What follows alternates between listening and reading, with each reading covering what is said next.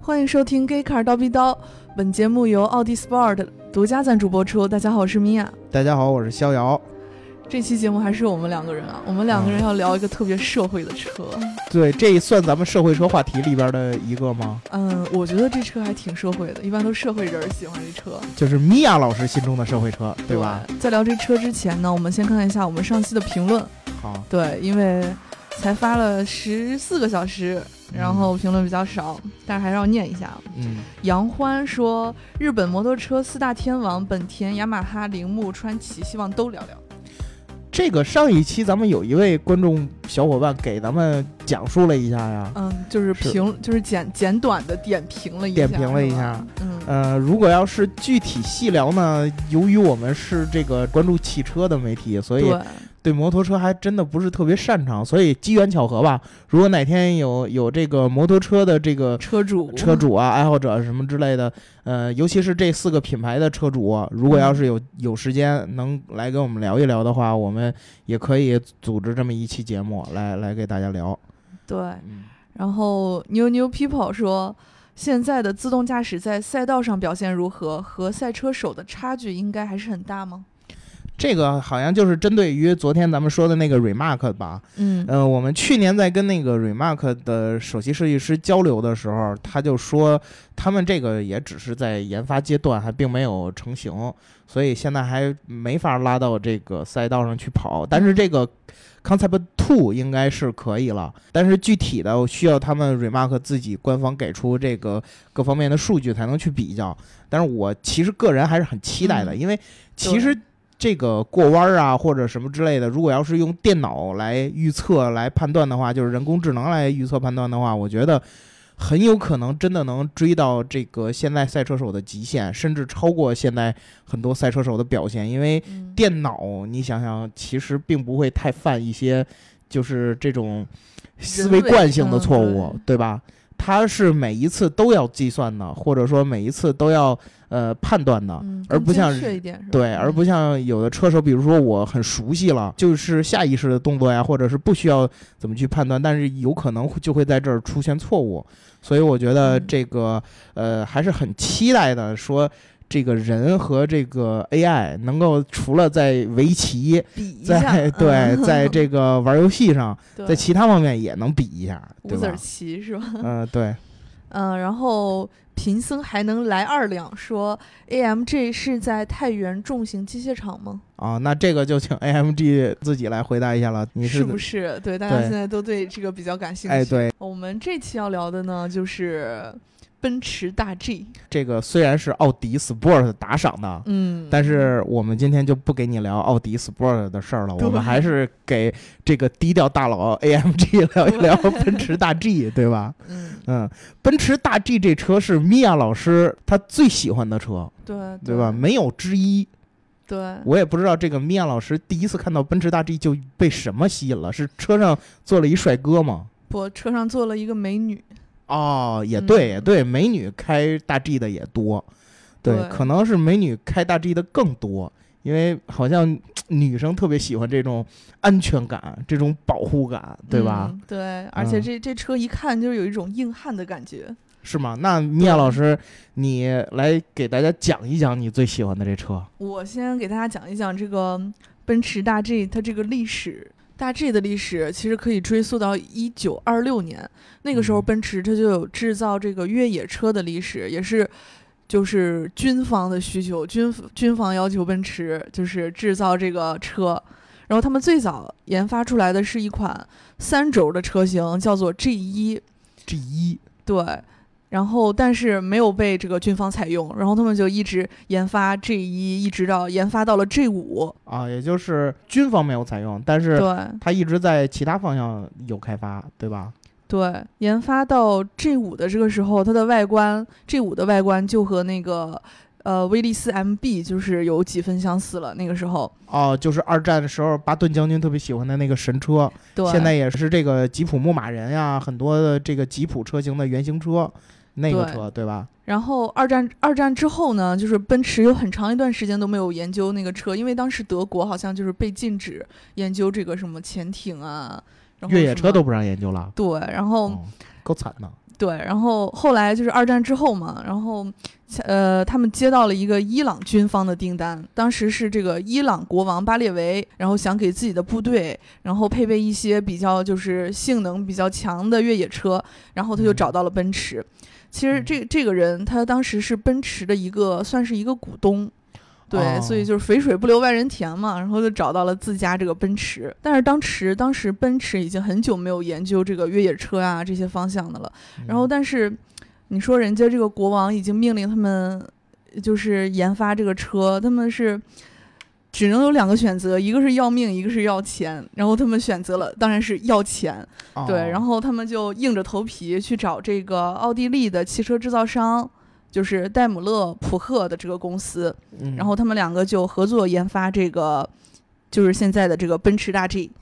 这个巴列维国王我还是有点印象的，他嗯应该是伊朗最后一代国王，然后在之后就被推翻了，吧？就是现代的这这这事儿也比较穆斯林惨革命之后，嗯现代的伊朗了。当时人家那个奔驰大 G 刚刚研发出来，然后这个王朝就没了，然后他车嗯还没见着呢，这、比较尴尬。是是，也就是说，其实他的资金呀、什么之类都是有，结果就是还是没没抵抗得住我们的这个革命浪潮，对对吧？然后当时奔驰他们两个分工合作，奔驰就负责这个车型的设计，然后还有一些测试，关于车辆测试。然后这个斯泰尔就负责就是比如说这个生产制作、车辆的生产制作这相关的。然后一直到一九七三年的时候，他们的就是奔驰新一代越野车的这个首首辆木质模型。就在德国的这个内部进行了展示。当时这个车还没有现在这么硬汉，就有一点，就是有一点那种小 G 那种感觉，就是大 G 他儿子那种有点呆萌的感觉。啊啊，也就是说，这个一开始他们是想往这个萌萌哒的方向设计的，是吗？可能然后是有有点走偏，当啊时。，然后嗯后来觉得不够军方，对不够不够硬派，对不能上然后战场，上对战场人家打觉得仗不行，对，不够霸气，嗯然后给换成了现在就是后来这个这个大 G 的这个样子是吧？对，但是当时的那个王朝不是已经被推翻了吗？啊，对，然后这这也不能光干活儿，这钱也收不回来。然后他们就决定往两个方向发展，一个是继续就是给其他的军方推荐他们的这个车，另一个方向就是开始研究这个。大 G 这个模就是拿这个车身制造这个民用车，最后可能还是选择了这个后边这条路，才有我们今天对跨过山河大海，也走过人山人海的这个大 G，是对？吧其实这个米娅老师刚才说了，说这个开始转移到民用上了。对，然后我就之前查资料的时候，我就看在一九七九年，嗯这个奔驰的这么一个大 G 的这么一个团队，嗯就是做奔驰 G 的这个团队呢，然后去把这个奔驰 G 拉到了北非，然后去做各种的极限测试。啊然后最厉害的是什么呢？嗯，发现奔驰 G 真的无往都不能利。做到是吧？对他们嗯是想，他们比如说他们到到这个北非之后，在突尼斯南边的这个大沙漠上，嗯然后是想着说，我就看看今天我这个我们这两辆车进行比赛，嗯看谁这车先坏。嗯，结果从早上开到晚上，没有一 个俩坏车都没坏。他们一开始设计的可能自己也没有想到这这么厉害，嗯然后结果发现确实相当相当的有一有辆小坦潜力克儿。哎，对，就嗯就感觉是这个，嗯，我们之前做这个路虎节目的时候，当时我还没在，大姚老师自己录的时候，嗯他说这个很多地方啊，第一次看见的车就是这个路虎卫士，因为很多探险家开着路虎卫士去嗯这去那。但是我觉得其实现在应该换一换了，自从奔奔驰驰 G 诞生之后，我觉得我觉得这个名号就应该换一换了。这个奔驰 G，我觉得是可以代替路虎卫士去走遍世界各地了。奔驰 G 每一年它都有，它就会征集很多这个车主相关的故事。嗯之前在这个两年前吧，有一个人就是开着这个车，在我们这个“一带一路”概念还没提出来之前，嗯他就从欧洲开着车走丝绸之路，一路从这个陆路丝绸之路，然后走中国西部，然后往南，然后穿过穿过云南那一边儿，然后又走又走到了东南亚，嗯然后然后一直一直一直到了最终最终的终点呢，是那个马来西亚半岛的最南端，嗯就是新加坡。然后在在这儿，在马六甲海峡是它的终点。然后整个这一套就包括了陆上丝绸之路和海上丝绸之路一部分，它都走完了。然后还有的呢，去呃什么美国的这个落基山脉，沿着这个整个的这个山脉一直去呃从北走到南，然后就从美国的最北边的边境跟加拿大交界处，然后一直开到一一直开到墨西哥。然后它是那个加呃整个这个山脉一直延续下来，一直开到加勒比海地区，然后还有很多的包括在非洲啊、在亚洲啊之类的。然什么后地形都走过了，哎，对，嗯什么地形都走过，而且奔驰也注重收集这些车主的故事，然后嗯就经常能看到这个他们拍的这些这个是呃纪录片儿，然后讲自己的故事，然后都是大 G，甚至包括我们中国嗯的这个有一个特别火的这个旅行节目。就叫就名字就叫旅行，旅是情侣的旅，啊是这个一男一女，然后带着他们的团队，两辆大 G 走遍各个各个地区，包括中东打仗的地区，包括很多的这个探险呀、不北边啊、南边啊，就是欧亚大陆他们都串，然后甚至包括非洲啊什么之类的，他们也都去，这个他们还走过广告打得好罗罗布泊。对，其实真的就是很嗯那会儿在路虎卫士的时代，可能没有太多人记录下来这些事儿，对，但是现在奔驰大 G 一直是在记录着我们去探索、去寻找的精神，所以我觉得奔驰大 G 这种车就不应该放在 CBD 这样的地方的大地库里边去去开，而是你得开出去，比如说。最起码你你可以走一走这个北京周边的一些这一些越野路段，对吧？嗯啊，你可以跑我们平谷去看看，对对吧？？我们苹果也有很多平谷这个欢越迎你哎对越野路段，或者去什么门头沟啊，或者是再往南去河北的一些地区啊，对吧？如果你比如说像米娅老师，你要是有一辆奔驰大 G，、你就嗯应该对开出去转一转。天天开着，肯定，而且奔驰大 G 不光是这个米娅老师喜欢，嗯，连教皇都喜欢。哪个教皇？八十年代的这个教皇叫保罗二世，嗯曾经访问过德国。他在访问德国的时候，奔驰给他提供了一辆专属定制防弹的奔驰大 G。防弹的，对，必须防弹吗？教皇出行必须要防弹，因为有很多这种无神论呀，有什么么这那各异教徒、邪教之类的，他他会，嗯暗杀哎是吧？哦对，他会，他会，对吧？对教皇不利的，啊，所以对你开一辆得得是防弹的大 G，然后就是作为礼物，作为崇高的这种礼物送给教送皇给。他了，哎，对，后来保罗二世出行去哪儿都开着他的这辆奔驰，送他的这辆奔驰 G。然后还有很多的这个名人，比如说我们的这个加州州长，前任加州州长，嗯然后这个奥地利人施阿诺德·施瓦辛格，现在是美国人了。嗯然后他也是大 G 的忠实拥趸。在你之前，我记得咱们你录的第一期节目，嗯，当时咱们说过用这个哦，就是把一原料辆嗯把一辆奔驰大 G 给改成了纯电的，就是他做的。他找了一个奥地利的团队去把这个奔驰大 G 哦做成纯电的，所以奔驰大 G 在很多人的这个心目中都是最喜欢的 dream car，这种这种车辆，对吧？因为它真的很多很多场景都能应用。你哪怕你说我就非得说我要在城市里边开，你说我后边坐一迈巴赫 S 六百，我前面的我我的保镖必须得是奔驰大 G，对吧？对，我前面得有奔驰大 G 开道，我结婚我的头哎车你这么一可能是说我劳也斯觉莱得斯，对吧？然后摄像车必须是嗯奔驰大 G，是吧？对？像保保保镖开的，怎么？哎，对，就是保护大人物就得奔驰大 G，这也就是为什么大 G 一直被作为社会车，就是嗯很多安保嘛，对吧？所很多的这种对吧，社会人都有社会嗯都啊地位，对，因为大 G 有一种不怒而威的感觉，对，对吧？你看，比如说你正你正走在大街上呢，一辆黑色的大 G。尤其是那种大排量的，像什么 AMG 系列的，然后轰隆轰隆的开过来，是不是有一种热血沸腾的感觉？对，出出去的时候还在街上看见那个，也是方方正正的那个牧马人，还有吉啊普那些车，嗯、它是比那个大 G 便宜很多，是吗？也这些嗯、车对，便宜便宜一些吧，便宜一半儿左右吧，一百万，嗯、一百万都到不了，有有一百万，有一百多万的、呃哦牧马人，但是呢，极少数，只有最顶级的才能才能卖到一百多，哎哦限量版之类的。哦，为什么它它们和大 G 之间差这么多呢？是性能方面呢？我觉得奔驰 G 真的是有它的这种这种优势在里边儿。它首先它的这个是奔驰百年企业的这这个可靠性，嗯品牌对吧？嗯然后其次呢是奔驰 G 这么多年了这个传承。嗯，你看奔驰 G 的第一代奔驰 G 和现在最新的奔驰 G，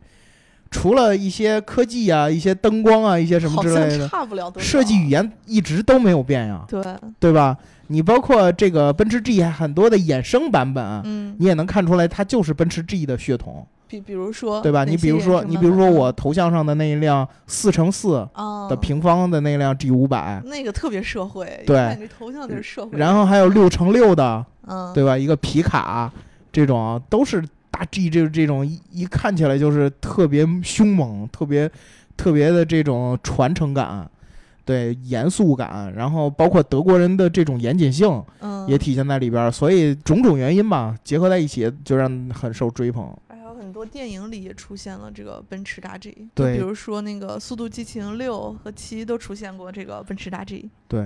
其实奔驰 G。它有很多的这种高性能版本，你别看它是越野车嗯哈，它有很多高性能版本啊。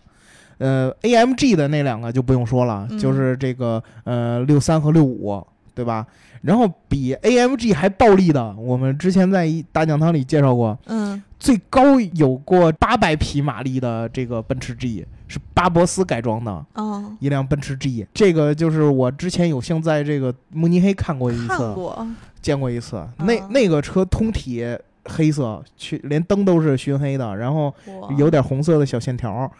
特别特别狠。然后这车这车一启动的时候，那声音满大就跟就跟超跑一样，满大街都能听到。然后就是感觉特别厚重，特别特别有特别底适气在合那适儿。合肖老师开。嗯，当然我还是买不起呢。呃，逍遥老师有没有开过这个奔驰大 G？没，我开是没开过，但是我嗯坐过。啊、我你坐过奔驰什么大 G 感受？那车其实有点硬，有而且点它那硬啊座椅挺直的，看着我挺硬的那车，对我这它那嗯座椅有点直，但是后排空间很大，后嗯排空间真的、真的舒服，那那特别这适就是合我就是就是横待着，就是啊后排就坐我一个人，然后然后就就就就就北京瘫嘛，然后像我这样的都能瘫起来，对那吧？空间是挺嗯大的，空间特特别大，但是我我老感觉它那椅背儿很直。就不像是那种那种、那种轿车包裹性嗯软很啊强，哦它那个它那个我我可能我坐的那个那个是舒适性不是对很对强舒适性其实并没有那么那么强。我可能我我记着我是一五年的时候坐过、嗯坐过的那一代的，然后当时是一辆五百吧，然后就感觉就是我印象中就是车挺大，然后后排挺腿特别腿能放得特别开。你要说奔驰大 G 有什么不一样的地方，我觉得它的越野能力确实够强。越野车的基本属性它应该都是有的，就是包括嗯什么前中后三把锁、啊，就是基本上越野车应该具备的特点它都有。然后只不过它在这上面之后又加上了豪华感，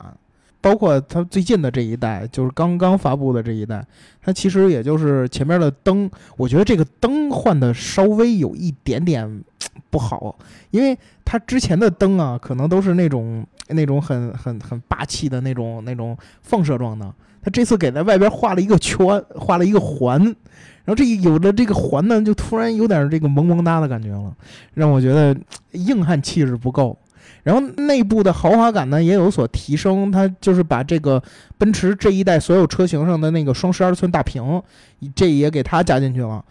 但是我个人认为，奔驰大 G 这种车其实有没有这个双大屏，我觉得并不是特别的重要。奔驰大 G 最重要的还是开发它的这个越野能力，或者说去让它变得动力方面更极致。你比如说，包括这个 AMG 方向去开发它。呃，至于你说这个科技感，我老觉得嗯大 G 的车主是不是特别重视的，对吧？你你你开着它出去的时候，你其实有一个多媒体互联就可以了。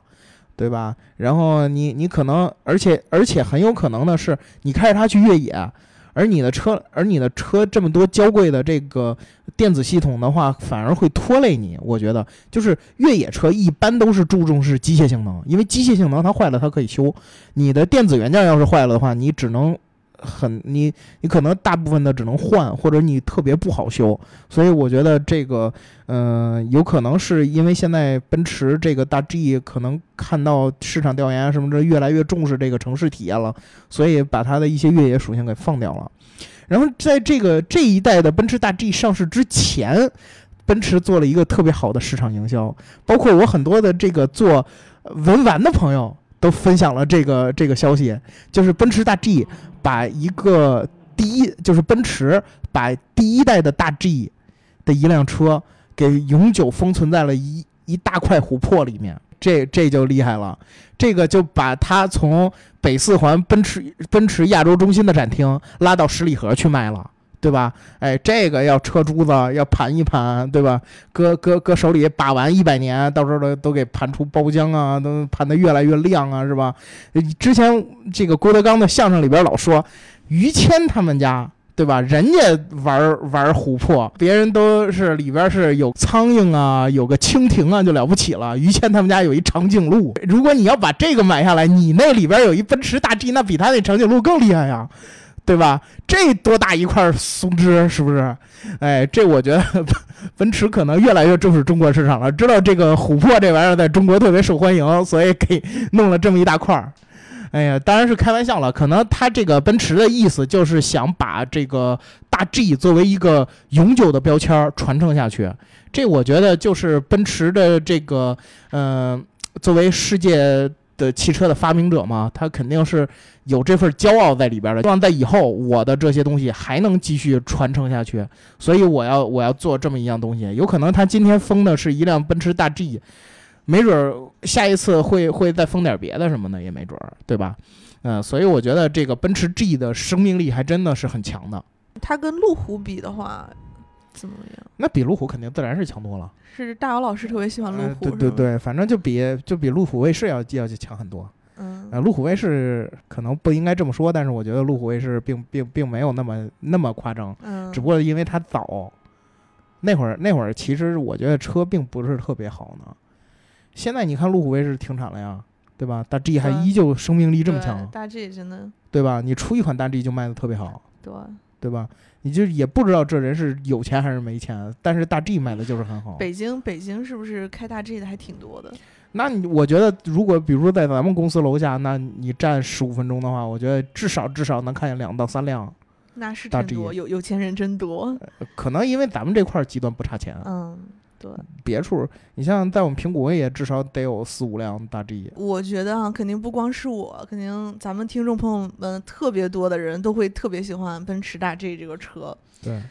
对，然后如果有什么，你有什么跟奔驰大 G 就是相关的故事啊，或者是你坐过这个奔驰大 G，或者是你们家你你开这个奔驰大 G 是吧？你你们嗯你们家有这个一辆一辆两辆奔驰大 G，然后你可以跟我们就是留言说一下这个你开奔驰大 G 的感受啊，就开到街上是不是特别拉风？嗯对，如果你有奔驰大 G，记得来找米娅老师吃饭、啊，私聊一下，嗯、，对。米娅老师可以请你吃饭， 对吧？对我请你吃饭。嗯